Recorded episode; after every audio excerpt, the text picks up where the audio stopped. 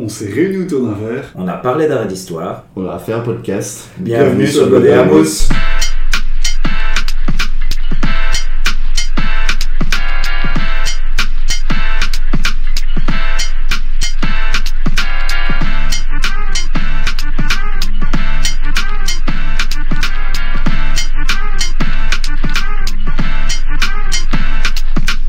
Bonjour tout le monde et bienvenue sur Godé Amos, le podcast qui vous parle d'art et d'histoire à travers la bière. Bonsoir Arne. Bonsoir Mathias. Comment vas-tu? Mais je vais très très bien, je suis très heureux de faire déjà ce troisième podcast avec toi. Troisième, c'est vrai. On, on a un peu, euh, on s'est un peu cherché avec les podcasts euh, précédents. On essaye de s'améliorer au fur et à mesure. On a déjà eu euh, quelques retours euh, assez sympathiques.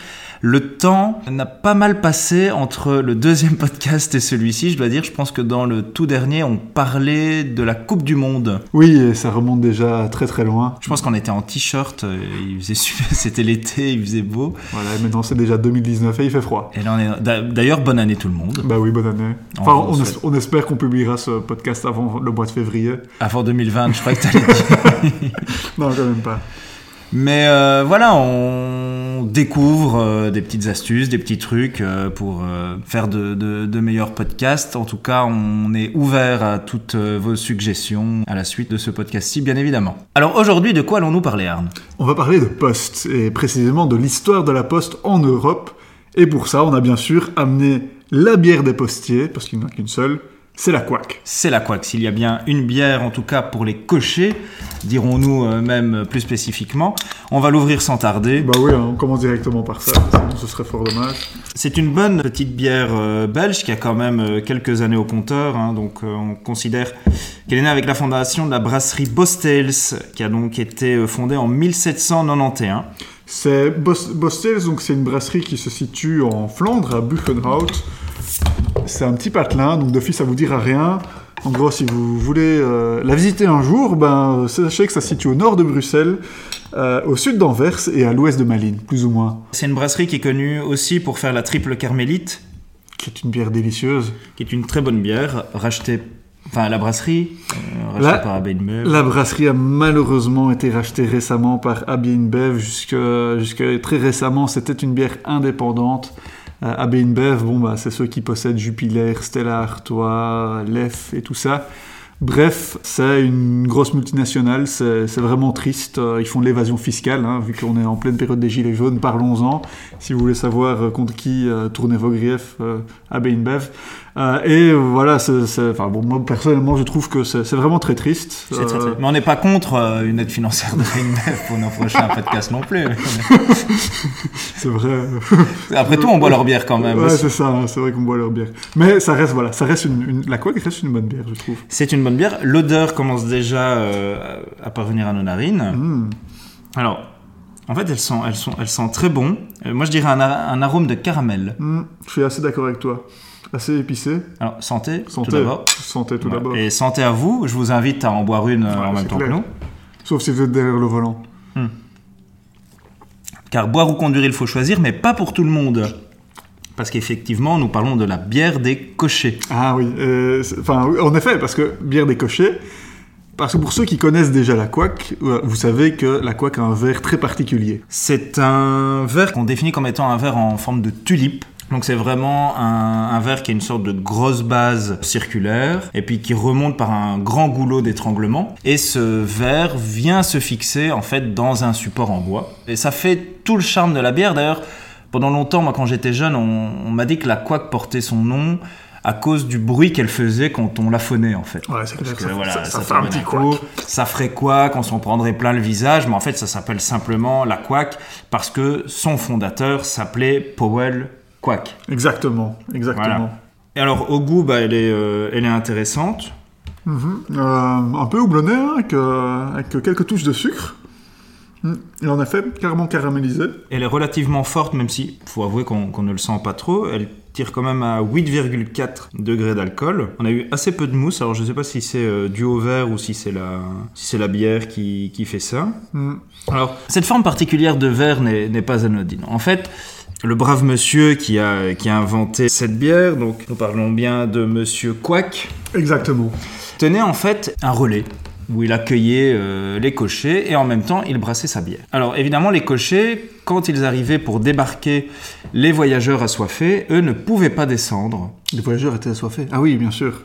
Oui, Mais eux aussi étaient assoiffés, les cochers. et les cochers étaient assoiffés, mais eux devaient rester à bord de leur diligence. Enfin, c'était sous Napoléon. Avant, on pouvait, euh, on, pouvait boire tranquillement son verre, et puis Voilà. Napoléon arrivait, merci. Mais il y, a- il y a eu plusieurs codes hein, qui ont été euh, dressés à l'attention euh, des cochers, justement.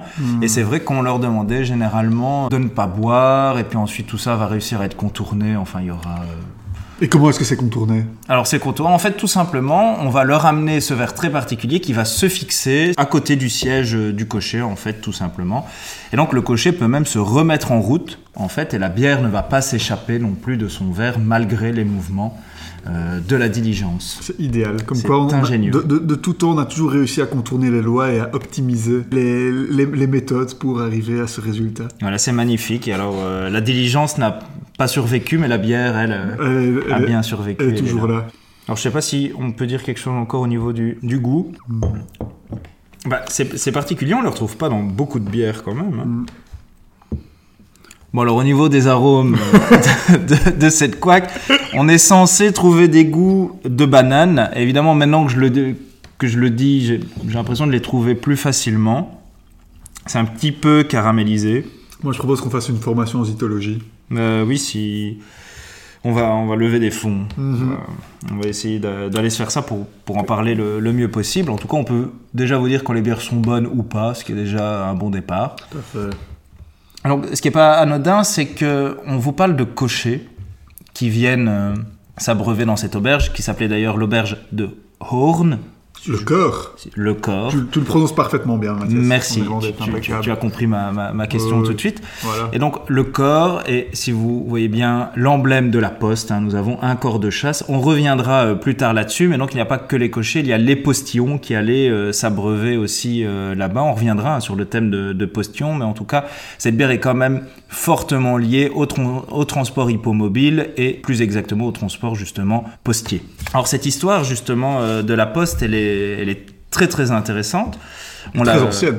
très ancienne. On l'a, on l'a fait euh, remonter euh, déjà à l'Antiquité. Ouais, tout à fait. Au fait, les, enfin, les, les vieilles traces qu'on a, bon, bien sûr, c'est toujours difficile de dater le début de quelque chose, euh, surtout qu'on on se base que sur des écrits. Mais en gros, les vieux historiens grecs, comme Hérodote, hein, donc c'est Mhm. vraiment, on parle de- vraiment de, de- de vieux historiens, eux font, font remonter ben, l'histoire de cette poste à l'empereur Cyrus, qui est un, un- un empereur perse qui, qui déjà au 6e siècle avant Jésus-Christ, euh, avant notre ère, pardon, euh, fait établir des, des relais pour être rapidement informé de la situation, de ses conquêtes militaires, de, des batailles, et, et ses successeurs ne vont faire que perfectionner ce système de relais. Alors oui, on va avoir des traces euh, chez les Macédoniens.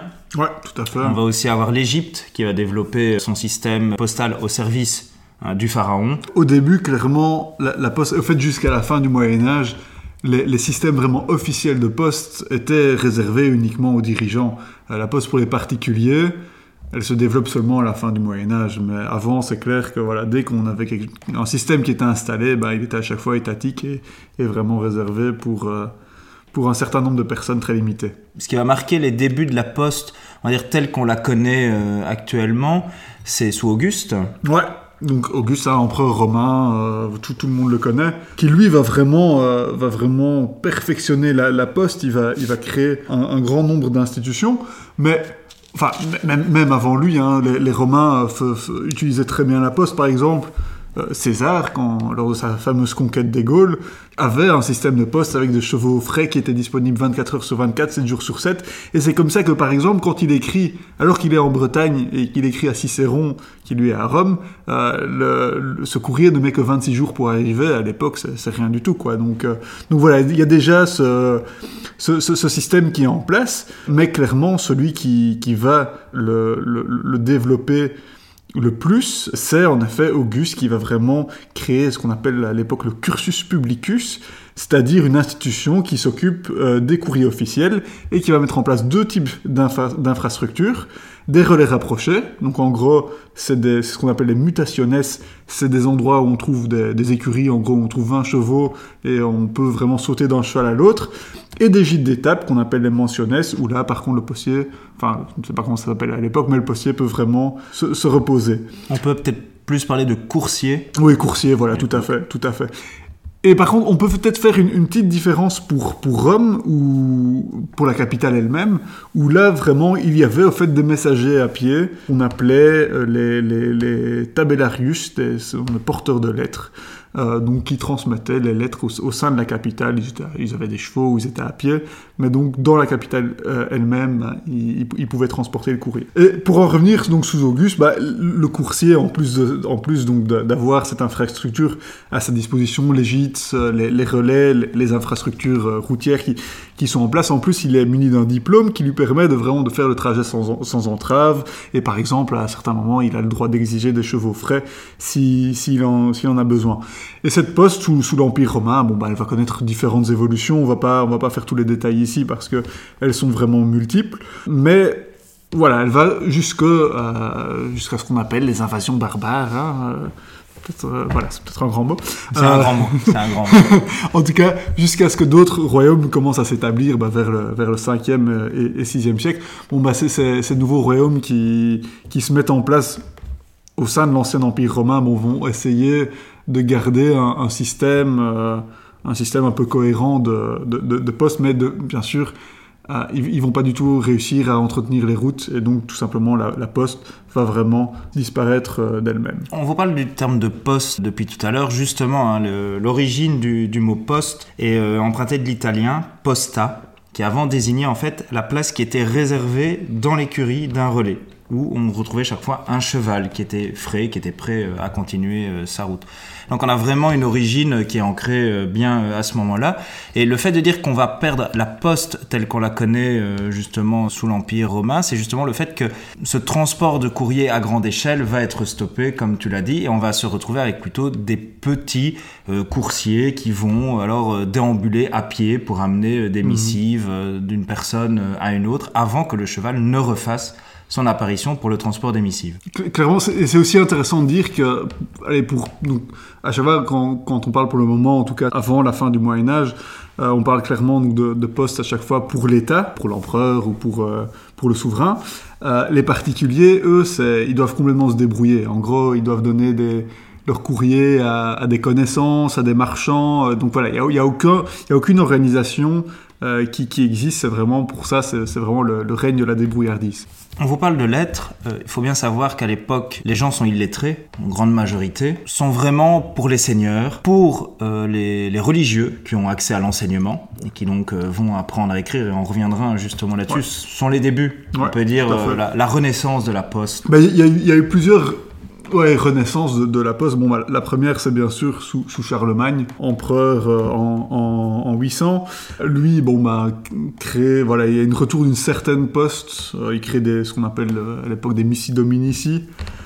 mais voilà, l'empire de Charlemagne est quand même hmm, très très limité dans le temps, et donc à nouveau, il y aura une à la déliquescence de l'empire. En gros, la, la, Poste va, va s'arrêter. Mais clairement, ce qui, ce qui ramène la poste, bah, c'est tout simplement la centralisation, euh, d'une part, donc pour vraiment les, les, postes plus étatiques, avec notamment par exemple le roi de France, euh, les, enfin les rois de France qui avaient ce qu'on appelait des chevaucheurs, c'était des gens proches de l'entourage royal. Mais d'autres, euh, il y, avait en, effet d'autres institutions qui utilisaient donc des, services plus ou moins organisés de, coursiers, euh, par exemple les papes qui devaient bah, communiquer avec, euh, avec toute la chrétienté. Bon, ils n'avaient pas vraiment un, système très organisé. En gros, ils étaient très opportunistes. Dès que quelqu'un partait, euh, ils, faisaient en sorte de lui confier du, courrier et souvent ils rassemblaient du coup beaucoup de courriers pour le donner à, une certaine personne. Ils n'hésitaient pas à utiliser des laïcs. Hein. Ils n'utilisaient pas que des, ecclésiastiques, mais ils utilisaient aussi des, laïcs pour faire ça. Quelque chose que, que j'ai trouvé très intéressant dans, dans, dans, les recherches que j'ai fait pour, euh, pour ce podcast, c'est euh, les moines. Eux, ils faisaient quelque chose de, de, très très drôle et surtout de très très long. En gros, les moines entre euh, les différentes abbayes communiquaient surtout pour dire tiens, tel moine est décédé. Et donc, ils, ils écrivaient sur ce qu'on appelait une rotula. Donc, c'est voilà, c'est un, très très long parchemin, je ne sais pas si c'est un parchemin, mais très très long parchemin. Ils écrivaient tel moine est, décédé, il l'amenait à une autre abbaye. Et dans cette autre abbaye, quelqu'un notait, OK, nous avons bien reçu votre courrier, nous adressons des prières sincères pour ce moine décédé, et il l'envoyait ensuite à la prochaine abbaye de l'ordre. Et du coup, un seul courrier pouvait vraiment mettre des mois à revenir à l'abbaye, rempli de prières et de OK, c'est bien arrivé. Enfin bon, bref, et du coup, on cousait à chaque fois de nouveaux morceaux sur, euh, sur cette rotule-là. Donc, ça c'est des documents extrêmement longs qui mettaient des mois, voire parfois des années à, revenir au destinataire pour savoir que euh, c'est bon, c'était bien lu et tout le monde était au courant que ce moine était décédé et qu'on avait prié euh, en son honneur. Et on, a plusieurs documents justement qui font plusieurs mètres de long. Hein. Hmm. Ça, ça, vaut vraiment la peine de, de le voir. pour nos auditeurs, vous conseille vraiment de, de, taper sur un moteur de recherche Rotula. Vous verrez, c'est assez impressionnant. Alors, juste petite précision, on parle bien de la poste dans nos régions. Parce que mhm. voilà, on est très euh, européanisé, centré, euh, je ne sais plus le mot. oui, euh, bah, clairement. Bah, on, l'a toujours, enfin, on le dit dès le début, Godéamous, c'est un podcast qui concerne l'histoire de près ou de loin de Belgique ou en rapport avec, l'histoire belge. Donc, donc voilà. Mais c'est clair qu'en effet, euh, on, est, on, est, très heureux. Il y, a, deux, il y, a deux bons exemples. C'est au 7e siècle, sous le califat euh, musulman, il y a un système postal euh, qui va être mis en place. Et au 13e siècle, c'est les Mongols qui vont reprendre le système postal des Chinois, en tout cas, ils vont s'en inspirer. Et là, il y aura énormément de cavaliers. Bon, on se dit pour les Mongols, c'est peut-être pas trop compliqué d'avoir énormément de cavaliers à disposition pour faire passer les messages. Mais on compte environ 200 000 chevaux au service de la poste mongole qui peut traverser plus de 50 000 kilomètres. C'est quand même euh, pas rien. Ça veut dire qu'il y aura eu d'autres renaissances de la poste euh, et d'autres développements à d'autres endroits qui seront peut-être très conséquent également, mais voilà, nous resterons centrés sur nos régions. Tout à fait. Mais clairement, c'est pas un secret que plus on va à l'est, euh, les, développements étaient absolument extraordinaires et, clairement euh, hyper, hyper intéressants. Et qui sait, peut-être qu'on fera un jour un, godet à mousse centré justement sur l'histoire hors de la Belgique et surtout hors du continent européen. Euh, car l'histoire des Amériques, de l'Afrique et de l'Asie et l'Océanie bah, sont passionnants aussi. Et malheureusement, à l'école, on s'y intéresse beaucoup trop peu. Donc, gardez comme euh, repère chronologique, on considère que le 11e siècle, c'est vraiment le moment où la, la poste va se relancer hein, dans nos régions. Ouais, tout à fait. Et, le 11e siècle, bah, ça va aussi euh, de, de, de, pair avec, avec l'essor des villes, tout simplement. Euh, les, les, villes bon, bah, naissent notamment grâce grâce aux marchands par exemple, grâce à des échanges enfin, qui, qui, se, qui se font de plus en plus importants. Et qui dit ville dit transport de courrier, dit transport d'argent, dit convocation officielle qui doivent être transmises d'une ville à l'autre. Et les, les, les, coursiers, slash les postiers, euh, font du coup aussi euh, office d'huissier. Et je parlais des marchands euh, tout à l'heure, et ben justement c'est eux qui vont vraiment participer à cette renaissance, et, on va parler dans, pas longtemps, j'imagine, des, tours et taxis. Euh, mais c'est justement, bon, bah, ces organisations structurelles, c'est les marchands, notamment en Italie, aussi en Flandre, hein, par exemple, pour revenir sur nos régions, euh, les bouchers, apparemment, euh, vont faire une, bonne poste.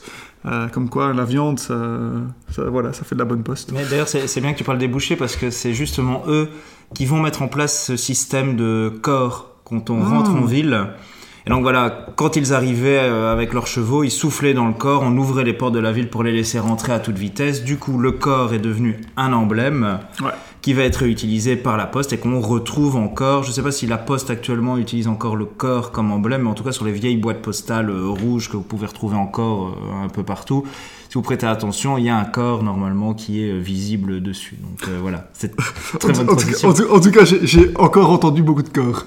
Mais, non, c'est pas, grave, on n'arrête pas de répéter le mot corps. Corps Mais non, mais clairement, et il y a aussi un, un truc. Bah, justement dans ce, corps, il avait euh, en le, plus le corps COR. oui, le voilà, le corps COR avait comme fonction, bah, c'était si on peut faire une analogie avec euh, le monde moderne, euh, il avait une espèce de fonction, fonction de klaxon, c'est-à-dire qu'une fois qu'on le soufflait, euh, les gens devaient s'écarter sur son passage. Et tu le disais aussi tantôt, pour on l'utilisait pour ouvrir les portes de la ville parce que c'était justement un privilège qu'avaient les coursiers, c'était après le couvre-feu de quand même pouvoir ouvrir les portes de la ville une fois que le coursier coursier approchait, il, suffisait qu'il sonne son corps et, voilà que la porte s'ouvrait. C'est marrant cette notion de, vitesse euh, pour la poste. Donc évidemment, le plus important, c'est que le courrier arrive le, plus rapidement possible. Mhm.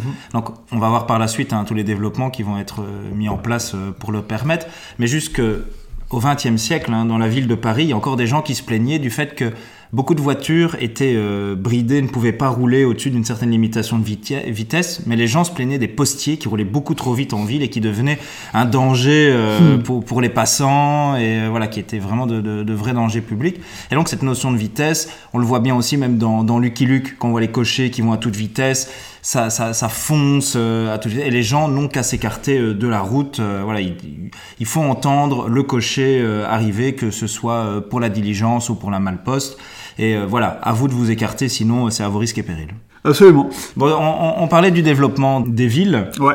Développement des universités aussi, très important parce qu'une grande partie euh, du courrier à ce moment-là vient aussi des universités. Tout à fait. Vu qu'on y retrouve tous les lettrés et que voilà, ils avaient besoin de s'échanger énormément d'informations. Et, et, là, les coursiers avaient en plus comme fonction de venir chercher les étudiants, de les accompagner jusqu'à leur lieu d'études et du coup aussi d'acheminer le courrier vu que c'était des personnes qui se déplaçaient beaucoup. On peut peut-être en revenir aux, corporations euh, de métiers, parce que je, le disais tantôt, c'est surtout en Italie que ça se développe, hein, bien sûr. On, voilà, on connaît bien tous ces, les magnifiques villes, euh, Sienne, Florence, euh, Pise et tout ça qui, se développent. et eh ben, ces corporations vont vraiment, elles, organiser des relais avec des chevaux, qui du coup, ces relais servaient aussi d'entrepôt pour les marchandises, on, en profitait, hein, autant mhm. optimiser un maximum. Et du coup, c'est chez les Italiens que va naître une famille fort intéressante, les Tours et Taxis, qui à l'époque s'appelait juste les Tassis. Oui, tout à fait. Donc on se trouve au XIIIe siècle. C'est Omedeo Tasso qui organise ce service de courrier entre plusieurs villes. On se trouve en Lombardie, plus exactement. Et donc, au fur et à mesure, cette famille va prendre de plus en plus euh, d'importance. Donc, il y a tout ce développement des petits réseaux postaux. En France, bah, Louis XI, lui, va mettre en place la première poste euh, d'État. Et peu de temps après, en fait, dans nos régions, on va avoir le pape qui va demander à Francesco Tasso de relier Milan à Innsbruck. Innsbruck, c'est la capitale de l'empereur Maximilien Ier. Alors pourquoi est-ce qu'il nous intéresse particulièrement ce Maximilien Ier? C'est tout simplement parce que si vous avez bien écouté notre premier podcast qui, qui touchait à Marie de Bourgogne, la duchesse de Bourgogne, Innsbruck, c'est la résidence de Maximilien Ier, donc l'empereur qui s'est marié à la duchesse de Bourgogne, donc l'héritière de nos provinces euh, et, du, duché bourguignon. Et du coup, c'est pour ça qu'on a amené une deuxième bière ce soir. On s'est dit, on va se reboire une petite duchesse de Bourgogne. Euh, bon, ben, on n'a pas encore fini nos couacs, donc je propose qu'on termine d'abord tranquillement nos couacs, et après on passera euh, à la duchesse de Bourgogne. Voilà, mais donc, quand Maximilien va permettre au Tasso de mettre en place cette espèce de monopole, hein, vraiment sur les régions aussi bien de l'Autriche que des Pays-Bas, eh ben, Francesco devient François de Tassis et il s'installe à Malines pour gérer ce premier service de courrier européen. Et ce qui est peut-être intéressant de rappeler aussi, c'est pourquoi justement Malines, parce qu'on pourrait se dire, ok, il est à Innsbruck. Euh, Malines, figurez-vous que c'était un, lieu très très important, parce que quand la duchesse de Bourgogne est décédée, parce qu'elle est décédée jeune, hein, si vous, à nouveau, si vous avez écouté notre premier podcast, vous devez le savoir, ou alors c'est l'occasion de le réécouter, on vous invite à le faire. Euh, donc quand euh, la, duchesse est, morte, bah, pour veiller sur l'éducation euh, du, futur Philippe le Beau, qui sera un grand personnage, hein, eh ben, il sera, on, veillera à son éducation à Malines, et ce sera Marguerite d'York, qui est la sœur de Charles le Téméraire, c'est là qu'elle a établi sa cour. Donc, euh, donc voilà, c'est un bon endroit pour euh, que Philippe le Beau il, fasse son éducation et ça, justifie ces, échanges entre Innsbruck d'une part et Malines d'autre part. Eh bien, c'est bien que tu parles de Philippe le Beau parce que c'est lui qui va nommer François de Tassis capitaine et maître de nos postes. Tout à fait. C'est quand même prestigieux. C'est super prestigieux. Et Philippe le Beau, il a une autre importance, c'est qu'il va se marier à la fameuse Jeanne la Folle, qui nous vient d'Espagne. Et là, du coup, on a tout l'héritage du trône d'Espagne et il faut mettre en place des échanges entre l'Espagne et Bruxelles. Alors pendant un petit temps, avec euh, les guerres avec la France, ils vont pas pouvoir passer aussi facilement euh, que ça. Mais par la suite, un accord va être trouvé pour que les postiers, les postillons puissent justement traverser le territoire français à la condition de mettre au service de la France aussi euh, toute l'infrastructure qui est, qui est, déjà mise en place. Mais en tout cas, faut bien se dire qu'on vous parle de relais postaux, on va revenir là-dessus. Mais tout cela est dépendant des guerres et des routes commerciales qui sont présentes à l'époque. Hein. Donc à partir du moment où il va avoir une guerre entre plusieurs pays, eh bien les, les, routes vont être déviées, on va créer de nouveaux relais postaux, ça va parfois être plus long, parfois on va réussir à trouver de nouvelles routes et ça va faire gagner un jour ou deux parfois sur, sur tout un trajet, ce qui peut être parfois énorme quand on a besoin de, de faire transiter euh, l'information. Mais voilà, sous Charles Quint, plus tard, on va, on va remarquer que toutes ces relations vont être primordiales parce qu'il va avoir évidemment un empire énorme et donc il va falloir faire transiter l'information le plus euh, facilement possible. Mais là, je m'éloigne et je... Non, mais c'est justement c'est intéressant de, aussi de, de, dire que, que le, ce métier de coursier, de, de postier, euh, était super dangereux. Que voilà, tu, tu l'as dit, on est tributaire de, de la guerre, mais il n'y a pas que ça. Il y, y, a des brigands, il y a euh, voilà, bref, les routes sont dangereuses. On voit de ce que transportent les coursiers, c'est parce que parfois ce, qu'ils transportaient avait beaucoup de valeur, donc, d'office on, les convoite et le métier en lui-même est, dangereux. Ce qui est très intéressant, c'est qu'on va voir que la famille des tours et taxis hein, va commencer à prendre de plus en plus euh, d'importance. Ça va être un monopole énorme hein, sur, euh, le, sur le courrier sur, sur tous le, les convois postaux c'est aussi une manière pour l'État de pouvoir mettre en place une espèce de censure si jamais il le souhaite. Évidemment, s'ils ont le contrôle sur ce monopole, c'est beaucoup plus intéressant que si jamais il y a énormément de compagnies euh, qui commencent euh, à gérer ça. En tout cas, c'est intéressant de voir que c'est une compagnie privée qui sert les intérêts des États, enfin des, différents pays. Tout à fait. Et ce monopole, il, se développe encore plus sous Charles Quint. Donc Charles Quint euh, fils, euh, fils de, de, Philippe le Beau, né, né à Gand, hein, mm -hmm. on, on, le sait, éduqué aussi à Malines, donc comme, comme, comme avant, en gros, là c'était pas Marie d'York, mais Marie d'Autriche qui, qui va, qui va l'éduquer à Malines. Et lui, bah, t'en parlais tantôt de, de, ce fameux traité avec François Ier, va faire un traité avec François Ier en 1518, et il va accorder encore plus de privilèges à la famille Tassis, et cette famille va en profiter pour tout simplement se développer et se financer elle-même en ouvrant la poste aux particuliers. On disait tantôt, avant la poste était vraiment réservée aux, puissants de, ce monde. Avec eux, bon, bah, ce, ce sera d'office pas le, petit paysan qui va pouvoir se, payer un, courrier, mais euh, ils vont quand même donc ouvrir la poste aux particuliers. Grâce à ça, ils vont pouvoir se financer parce que c'est vraiment cette famille-là, la famille Tassis, donc François de Tassis et puis son neveu Jean-Baptiste, euh, parce que François donc euh, n'avait pas d'enfant, Jean-Baptiste lui en avait je ne sais pas combien, énormément. Donc pour financer toute cette entreprise familiale, on va ouvrir la, poste aux, particuliers. Et voilà ils ont ils ont ce ils ont ce monopole. Euh, donc si si d'autres veulent euh, essayer de faire concurrence ou, veulent aussi transporter du courrier pour l'empire eh ben il faut demander tout simplement à, à la famille euh, Tour et Taxi alors, il faut juste savoir qu'il y a par contre les postes communales. Donc ça sont des postes qui, elles, sont protégés par les, les échevins et les magistrats des villes. Et encore une fois, on l'a dit, les tours et taxis gèrent le, le, transport à grande échelle, mais après, il y a encore toute la question de la redistribution euh, en ville euh, qui, qui, va être euh, très marquée. Donc là, à ce niveau-là, on peut parfois avoir quelques petites brisebouilles. Euh, brisebouille Oui, brisebouille. Brisby hein. En tout cas, il va y avoir des conflits. Il va y avoir des carabistoïs. Alors, pour, avoir un peu une idée quand même du, temps que ça prenait pour transporter du, courrier, par exemple Bruxelles-Paris, à l'époque on faisait ça en 36 heures, 40 en hiver.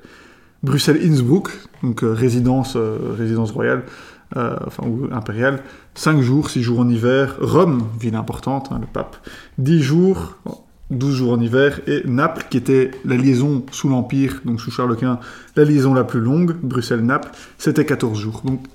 Quand même relativement rapide pour l'époque et très pratique du coup. Pour permettre cette rapidité, on va mettre en place plusieurs types de véhicules.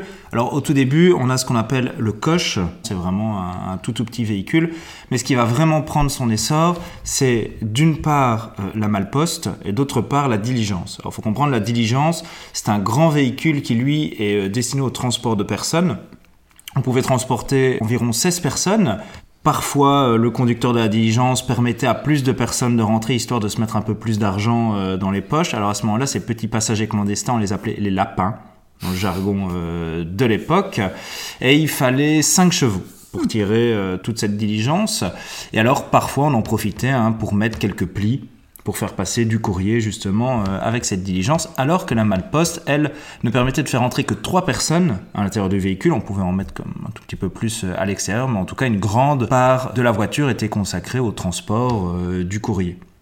Donc ça c'est intéressant de voir qu'à un moment donné, ces deux types de véhicules vont cohabiter.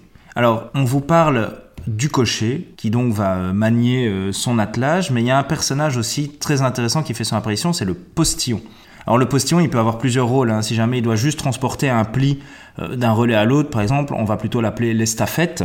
Si jamais il doit emmener un voyageur d'un relais à l'autre, on va juste euh, l'appeler euh, le guide.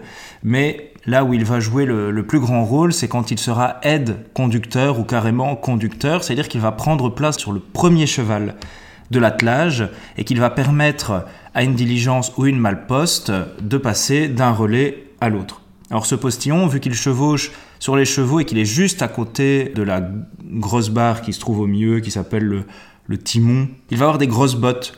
D'ailleurs, j'ai vu il n'y a pas longtemps euh, dans un musée, on trouve ces, ces- ces grosses bottes de postillon qui pèsent entre 8 et 10 kilos. Alors c'est dur d'imaginer hein, que quelqu'un puisse marcher avec ses bottes, c'est normal, hein, elles sont fixées sur le cheval, le but c'est juste d'être protégé des différents coups, euh, de tout ce qui pourrait le, le- le blesser au, au niveau des jambes. Alors le postillon c'est quand même un, un personnage qui va être euh, souvent caricaturé comme étant le personnage qui vient draguer les femmes euh, dans, dans les villes. On, on va parfois plutôt le, le- dépeindre comme un ivrogne euh, qui va être à, à l'avant d'une diligence. En tout cas, ce qui est sûr, c'est qu'à l'époque, il n'avait pas le droit normalement de prendre de pourboire, ni de boire. Donc ça, c'était vraiment très important. Il ne pouvait pas injurier les voyageurs non plus. C'est parce qu'on n'avait pas encore inventé la couac. On n'avait pas encore inventé euh, la couac à l'époque, tout à fait. Donc ces relais étaient séparés de 7 lieues, d'où les bottes de 7 lieues du postillon. Et donc, euh, ce postillon, quand il arrivait au relais suivant, et ben, si jamais il avait eu un bon pourboire, et bien, grâce à un petit coup de fouet, si jamais il faisait trois coups de fouet, ça veut dire, oula, attention, celui qui est là, il donne des bons pourboires, faut bien le traiter, lui, de- lui donner des chevaux bien frais. Si jamais on donnait un seul petit coup de fouet, c'était, il vaut pas la peine. Euh, voilà, on le traite de manière la plus classique euh, possible. En tout cas, que ce soit une malposte ou une diligence, quand elle arrive dans un relais, on enlève les chevaux, on en met des frais, les gens peuvent descendre à un moment donné euh, pour se reposer, et puis ensuite on échange le postillon. Donc le postillon ne va toujours relier que deux relais tout le temps, et puis c'est un autre postillon qui va monter à l'avant et qui va permettre à la diligence de continuer sa route. Alors, le transport de personnes va prendre beaucoup d'importance, à tel point que finalement ces relais qui à la base ne devaient permettre euh, qu'au cocher, au postillon de, de- rester en, en stand-by, et bien finalement ces relais vont vraiment offrir le gîte, le couvert, ça va pouvoir devenir de, de grands bâtiments. Euh, Il y a même Victor Hugo hein, qui va décrire euh, un, de ces, un de relais euh, dans, dans ses ouvrages, donc c'est vraiment quelque chose qui, qui va prendre beaucoup d'importance, et voilà, ça peut déboucher sur le- les auberges telles, telles qu'on les connaît euh, également. Du coup, ça donne soif tout ça? Ça donne soif. Ouvrons une petite duchesse de Bourgogne. Tiens, voilà le facteur. Son petit air est affranchi, comme ses lettres et ses colis. Tiens, voilà le facteur. Il apporte le journal et son bonjour matinal. Santé. Bon, santé, hein. À nouveau. Donc on se boit une petite duchesse de Bourgogne. Si vous voulez tout savoir sur la duchesse de Bourgogne, surprise, écoutez notre premier podcast. Étonnant. C'est vrai qu'elle a un goût particulier. hein. Ah ouais, c'est clair. Bah, elle est... C'est super sucré. Elle est moins forte euh, que la couac. Ouais. Enfin bon, de toute façon, nos auditeurs ont, ont déjà, bien sûr, écouté notre premier podcast. Est-ce qu'on peut avouer aux auditeurs que tu viens de me ramener une bière qui est périmée depuis un mois? Oh merde Non, mais un mois, ça vaut rien, franchement. euh, Je sais pas en termes de bière, ça donne quoi un mois? Non, sans, bah, rien du tout. Un mois, c'est sans, sans aucun problème. Mhm. Aucun problème, t'inquiète pas. Tu l'as acheté à flagey là? Non, non, non, j'ai acheté à Namur. Quand j'étais à Namur, j'étais, oh, des choses de Bourgogne. Moi, tiens, je vais en acheter. Vu qu'on avait eu tellement de mal à en trouver Ouais, c'est ça, la quoi. C'est que c'est hyper particulier. Ouais. C'est vite écœurant. Alors moi, moi, j'ai j'ai envie quand même de, de revenir un, un tout petit peu sur cette famille Tour et Taxi parce que au début on parlait juste des Tassis, des, des, des Tours et Tassis, puis des Tours et Taxi. Donc juste, juste pour re- revenir un, un- un tout petit peu dessus, au XVIIe siècle en fait il y a, plusieurs membres importants de la famille Tour et Taxi qui vont, qui vont, enfin Tour et Tassis à l'époque, qui vont, et même juste Tassis à un moment, qui vont vraiment euh, définir ce, nom. Tout d'abord, c'est euh, un des comtes euh, qui va revendiquer à tort une filiation avec une certaine famille Della Torre, donc ça va faire de Tour et Taxi. Et puis, une autre personne importante, bah, c'est une femme qui sera justement la, la première grand, grand maître général des postes, qui, pour nos amis montois qui nous écoutent, j'espère qu'ils sont nombreux, euh, j'espère qui, aussi. qui, qui rentrera euh, vers la fin de sa vie dans, dans l'ordre de Saint ou Audru à Mons, Mm. très connu à Mons, hein, bien sûr. Euh, donc, qui sera l'épouse de Léonard François de, de, de Tassis, et qui, ce, ce Léonard, va décéder, et l'empereur va du coup nommer cette Alexandrine de Rie comme grande maîtresse des, des- des postes, et qui, elle, va euh, donner le, le nom en allemand von, euh, von Thurn und Taxis, qui après sera francisé en Tour et Taxi. Donc voilà, c'est- juste pour expliquer pourquoi est-ce qu'on dit Tour et Taxi maintenant, alors qu'on disait Tassis avant, Tasso, Tour et Tassis. Comme ça, on, fixe euh, une bonne fois pour toutes l'explication de, ce nom, dont beaucoup de Bruxellois, je pense, se demandent un peu, bon, bah, c'est qui, c'est quoi ce Tour et Taxi? Vous connaissez ce lieu emblématique euh, de Bruxelles euh, le long du canal, qui porte en fait tout simplement le nom de la rue qui traversait euh, l'espace de Tour et Taxi tel qu'on le connaît aujourd'hui. En fait, c'est surtout avec le développement de la berge du canal, au moment où le, le cœur de Bruxelles va vraiment être envahi par les bateaux. Ils vont développer énormément ce coin-là, aussi bien pour les postes que pour les douanes, et donc il va y avoir des grands bâtiments qui vont être construits aux alentours de 1900. Tout à fait. Et, enfin, et dans le développement de ce site, le train aura de l'importance. Et on va le voir dans un instant, comment le train, finalement, a complètement transformé le, le paysage postier dans, dans, dans- dans nos régions en, en éliminant le, le- le cheval. Alors, est-ce que tu as d'autres choses à, à nous dire sur euh, le, le développement de la poste? Il y, a- il y a quand même quelques dates très importantes parce qu'on a, on a énormément parlé de, la famille euh, Tour et Taxi, du développement de la, poste sur le continent et surtout bah, du, coup en lien bien sûr avec la Belgique, nos régions et tout le tralala. Mais il y a quand même un, pays qui est extrêmement important dans le développement de la poste et c'est l'Angleterre. Et il y a quand même beaucoup de, de, de développement moderne de la poste qu'on peut nier, qui viennent d'Angleterre. Alors le, premier, bah, c'est tout simplement la Malposte, le Mail Coach, qui, qui permettait de, de transporter quatre voyageurs et du courrier. Parce que tout simplement, son inventeur, Jo- John Palmer, voyait, tiens, au fait, c'est plus sécurisé de transporter des personnes que du courrier. Pourquoi est-ce qu'on combinerait pas les deux? Donc voilà, il a vraiment euh, amélioré aussi et sécurisé le, système de poste en transportant à la fois des, gens et, du courrier.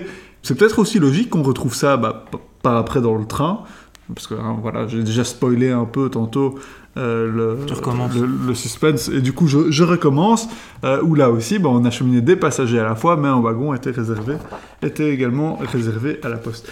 Et ce qui va vraiment démocratiser la poste, bah, c'est bien sûr le timbre-poste, le fameux timbre.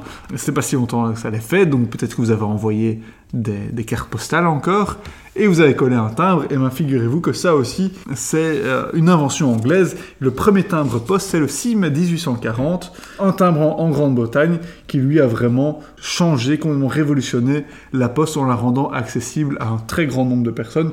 À l'époque, il fallait payer, je pense, euh, un penny.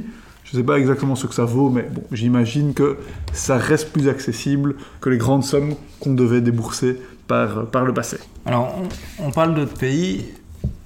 On- n'a peut-être pas mentionné le fait que le, le règne, si on veut, la mainmise des tours et taxis euh, arrive à son terme quand même à un moment donné. hein. Tout à fait. On- n'en entend plus parler aujourd'hui, il y, a- il y a bien une raison à cela. En fait, il faut savoir qu'au tout début du 18e, donc euh, 1702, hein, avec euh, la, la guerre de succession d'Espagne, il quitte euh, Bruxelles pour partir vers Francfort. Et puis ensuite, 100 Euh, ans plus tard, ouais, en voilà, 1806, voilà. les tours et taxis, ça devient vraiment une société privée. Et à ce moment-là, il y a une réelle envie de faire de la poste quelque chose de public, vraiment qui est géré euh, par l'État. Et donc, eux ne vont, vont plus réussir du tout à, à conserver la mainmise qu'ils avaient auparavant. Mais ils auront tenu des siècles. Quatre siècles, hein, c'est quatre siècles de, de- énorme. de domination, c'est c'est clairement très grand. Et le phénomène se remarque dans, dans plusieurs pays, hein, enfin dans la, dans la grande majorité des pays. En fait, on, on remarque tout simplement qu'on arrive à des états de, à des états de plus en plus centralisés, des états de plus en plus forts, qui vont eux-mêmes organiser leur poste. Et donc la poste, ce sera quelque chose de, très étatique, national, euh, si, je puis dire. Ce qui va changer énormément, donc dans un premier temps, euh, c'est donc bien sûr cette démocratisation. Mais après, bah, tout simplement la disparition de, tous ces cochers, de tous ces, coursiers, de tous ces relais, avec l'arrivée du train. Chez nous, en, en Belgique, premier chemin de fer continental, c'est en Belgique en 1835, avec une première ligne Bruxelles-Malines. Malines. Euh, ça va donner une extension de la, la poste, car à peine 5 ans plus tard, c'est-à-dire en, en, 1840, on va avoir les premiers, euh, les, le, le, premier courrier acheminé en train, et on mettra des boîtes postales dans différentes gares, à Bruxelles, à Vilvoorde, à Malines et à Anvers, en gros sur le trajet Bruxelles-Bruxelles-Anvers. Et au plus le chemin de fer se développera, au plus on développera la poste avec les chemins de fer. Et comme je le disais déjà tantôt, à côté des wagons passagers, il y avait un wagon, enfin une voiture, hein, parce que les wagons c'est pour les bestiaux, me diront les, les employés de la SNCB, une voiture réservée uniquement à la poste où les postiers triaient pendant le trajet le courrier qui était destiné aux différentes communes. Alors le, le gain de temps est énorme. Le gain de temps est énorme. Et en même temps, il y a énormément encore d'infrastructures qui se trouvent aux abords des gares, qui sont euh, réaffectées en d'autres bâtiments. À tourner, par exemple, maintenant le bâtiment de la poste, c'est devenu un casino, par exemple. Mais euh, voilà, le, bâtiment est encore là pour en témoigner. Vous avez même à Lille, il y a le tripostal. À Bruxelles, ceux qui connaissent la gare du Midi, bah, voient cet énorme bâtiment désaffecté depuis, euh, depuis plus de 20 ans. Euh, un grand scandale. D'ailleurs, si jamais on a, on a l'occasion de faire le podcast un... des scandales. Hein. Voilà, c'est le des scandales. si on a un peu l'occasion de faire du lobbying politique, faites quelque chose de cette gare, de, cette, de ce, cet ancien tripostal, bâtiment magnifique par ailleurs. Enfin, je trouve personnellement. Mais voilà, c'est aussi un, un, un, des, un, des restants de, de la poste. Bah, le site de Tour et Taxi lui-même a servi bon, bah, d'entrepôt, de, de, de, gare de triage, de, gare, de, de douane, mais également de poste. Et d'ailleurs, la dernière entreprise à avoir quitté le site de Tour et Taxi, c'est la Poste, d'office avec ce lien, ce lien ferroviaire très très très important.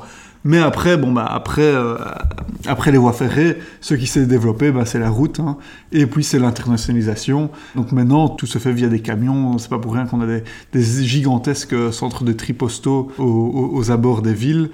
Tout se fait voilà par euh, par route, par avion. Donc c'est vraiment la lente évolution. On a vraiment eu cette évolution du cheval vers vers les trains vers, euh, vers maintenant les camions, les camionnettes, euh, les, les, les, gens à pied, les gens à vélo. Espérons que, que le vélo prendra le dessus dans, dans les années à venir. D'ailleurs, c'est marrant que tu parles de, camionnettes. Petite anecdote. Vous êtes peut-être demandé pourquoi pendant longtemps les véhicules de la Poste étaient jaunes. C'est plutôt en France. Hein. On a vraiment la Poste, on voit le, ce fameux logo jaune. En fait, c'est simplement parce que c'était les armes et les couleurs du Saint-Empire. Tout simplement. Et qu'on retrouvait également beaucoup de jaune euh, chez les tours et taxis. Ah. Tout simplement. Donc c'est encore un reliquat de, voilà, de, de cette époque-là et en même temps c'est voyant et c'est facile à repérer. C'est marrant que ce, ce, soit développé en France justement. Alors qu'ils sont. Alors que ouais. oui voilà alors qu'en Belgique bah, la couleur de la poste c'est quand même le, le, rouge je pense. Oui mais en Suisse euh, ils sont jaunes ouais, par exemple. Enfin okay. voilà il y, y, y, a quand même beaucoup d'endroits où apparemment euh, la poste euh, est en jaune et facilement identifiable comme tel. En plus apparemment le jaune c'était une couleur qui était assez peu utilisée. Et donc, euh, tout d'un coup, le, le, le, coller sur les, transports postaux, euh, voilà, c'était assez euh, significatif. Voilà, on, va, on vous a pas parlé de tout, mais il y a moyen de parler de l'uniforme des postiers qui va, qui va beaucoup changer aussi, qui vont avoir ces, grosses malles aussi à leur côté. Sur les chevaux, d'ailleurs, au tout début, les chevaux avaient juste une malle hein, sur le côté pour, pour transporter les, les, colis. Parfois, c'était des coffres hein, qu'on qu transportait avant que ça évolue en espèce de sacoche, comme, comme j'allais le dire. Notamment au niveau des boîtes aux lettres aussi, il y a eu beaucoup de choses qui ont été écrites dessus. Des textes qui disent qu'elles doivent être orientées de, telle manière pour que le, vent ne chasse pas la pluie à l'intérieur, pour qu'elles doivent déborder de X centimètres pour aussi empêcher à l'eau de ne rentrer dedans, mais en même temps l'ouverture ne doit pas être trop grande pour que les gens ne puissent pas voler le courrier qui se trouve, qui se trouve dedans. Bon, la protection du courrier, ça, va être quelque chose de, de très important euh, de tout temps. C'était assez risqué en fait hein, de, de transporter du courrier. Les facteurs vont être armés pendant un moment aussi, en tout cas pas les factures actuelles, mais voilà. C'est drôle de voir les taxis. ouais, ouais. Au niveau des boîtes aux lettres, justement, c'est la Belgique apparemment qui a eu l'idée de ces fameuses boîtes aux lettres euh, circulaires, enfin ces, ces grosses colonnes boîte aux lettres. Et puis ensuite, les Français, un an plus tard, vont demander à avoir un exemplaire chez eux, ils vont l'étudier, ils vont trouver ça assez bien fait. Et les Anglais aussi vont finir par adopter euh, cette boîte aux lettres. Donc, si vous allez à Londres, enfin en tout cas en Angleterre, et que vous voyez ces grandes boîtes aux lettres circulaires, et eh bien en fait, elles sont originaires de Belgique à la base un peu de nationalisme euh, pour, pour terminer ce podcast. C'est magnifique, c'est magnifique, c'est magnifique. Alors qu'on ne l'est pas du tout, mais c'est pas grave. Mais c'est une belle histoire cette poste, hein, pour, pour résumer. Elle commence, pour nous en tout cas, euh, vu qu'on n'a pas parlé de la Chine, de, de, de- de- enfin, on, a- on en a touché un mot, mais euh, on- pour nous, elle commence sous, sous, sous l'Empire perse, elle s'est développée euh, sous l'Empire romain, elle a connu un peu ces déboires au Moyen Âge, puis s'est finalement réformée, on a beaucoup parlé des tours et taxis, euh, beaucoup, parlé, on a un peu parlé du, développement euh, ultérieur, mais je dirais que la, la poste, ou en tout cas le service en tant que tel, a encore de beaux jours devant lui. Oui, il évolue. Il évolue, il continuera à ça- évoluer, donc c'est une histoire qui, qui n'est pas terminée. Voilà, ça,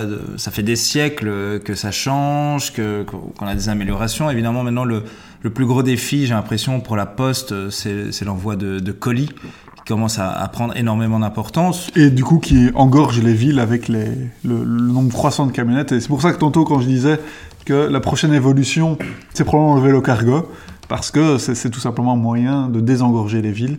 Euh, voilà, le, le- le vélo, ce sera, euh, ce sera c'est une solution ancienne, mais ce sera la solution de l'avenir. Eh ben Mathias, je te propose de, de- qu'on en reste là, De conclure là-dessus de conclure là-dessus. bah, Très bien. En tout cas, ça m'a fait plaisir de te revoir. Ça a fait, fait beaucoup plaisir aussi. J'ai beaucoup aimé la couac. J'avoue que la Duchesse de Bourgogne est un peu plus dure, mais, mais c'est pas grave. En tout cas, c'était un très chouette moment. Finalement, euh, parler de la Poste, c'était vraiment euh, super intéressant. C'était hyper intéressant. C'est vraiment une histoire passionnante. Je, je, je ne m'y attendais pas du tout. Quand on m'a proposé le thème de la poste, j'étais oh. Et puis après, je me suis dit, mais c'est génial. Non, vraiment sans, sans rire.